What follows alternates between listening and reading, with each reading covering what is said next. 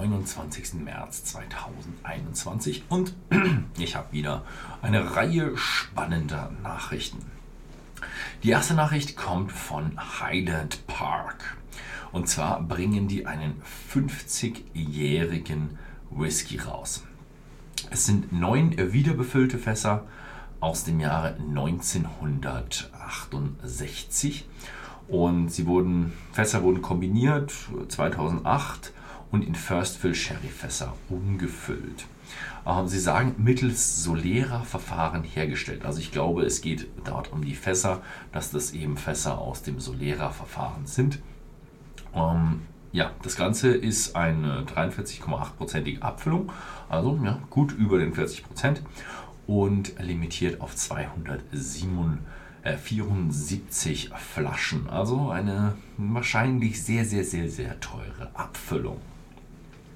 Dann kommen wir zur nächsten Abfüllung, die nicht ganz so teuer sein wird. Und zwar kommt die von Johnny Walker 12 Jahre. Die haben zwei Abfüllungen hier.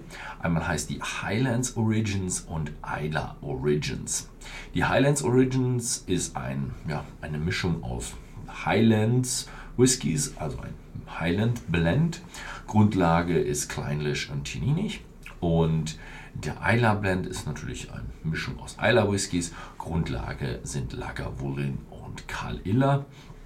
Ja, beide reiften mindestens zwölf Jahre. Ich bin gespannt, was da so rauskommt und vor allem der Eiler, wie rauchig wird ein Johnny Walker sein, der ähm, rein aus Eiler Whiskys hergestellt wurde. Hm?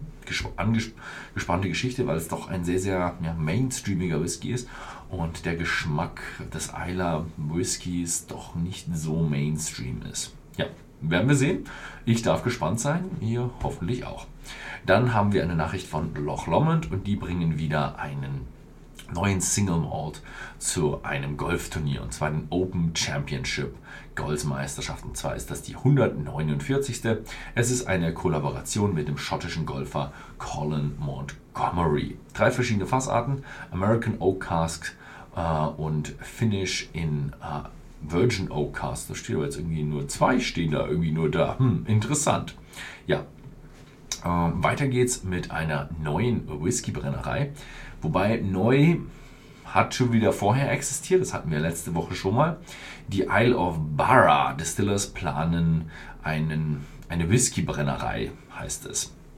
Für 5 Millionen Pfund, aber sie sind schon bekannt durch ihren Gin, also sind sie nicht ganz neu in der Szene. Es wird geplant, ein Besucherzentrum, ein Café und einen kinderfreundlichen Bereich.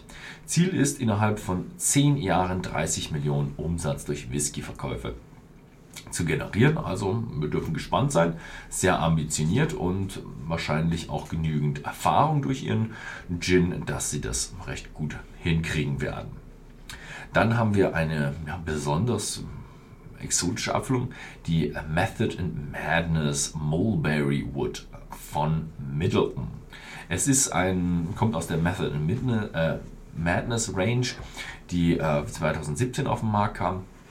Und jetzt ist es ein limitierter Irish Single Pot Still Whisky und er reift in einer Kombination aus First Fill und Refill American Barrels mit 46%. Das wäre jetzt noch nicht so spannend, aber dann bekam der Whisky ein Finish in Virgin White Mulberry Casks aus Zentralungarn.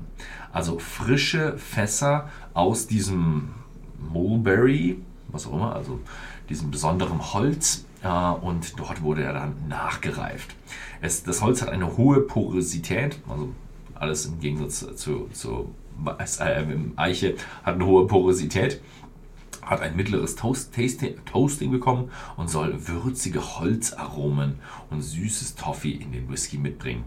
Ist relativ teuer, ist ähm, auch nur in Irland und Finnland erhältlich für 112 US-Dollar. Unverbindliche Preisempfehlung. Hm? Wir werden gespannt sein.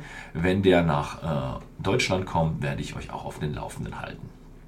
Dann haben wir Woodford Reserve, die verdoppeln ihre Kapazität. Also Woodford Reserve wird aufge aufgebaut ausgebaut. Früher bekannt als die Labrador Graham Distillery, jetzt über die Marke Woodford, die sie da hatten, heißt sie nur noch Woodford Reserve.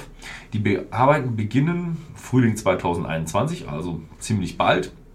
Und fertigstellen sollen sie das Ganze im Jahr 2022 im Sommer. Und sie sagen, die derzeitige Produktion wird davon nicht beeinträchtigt.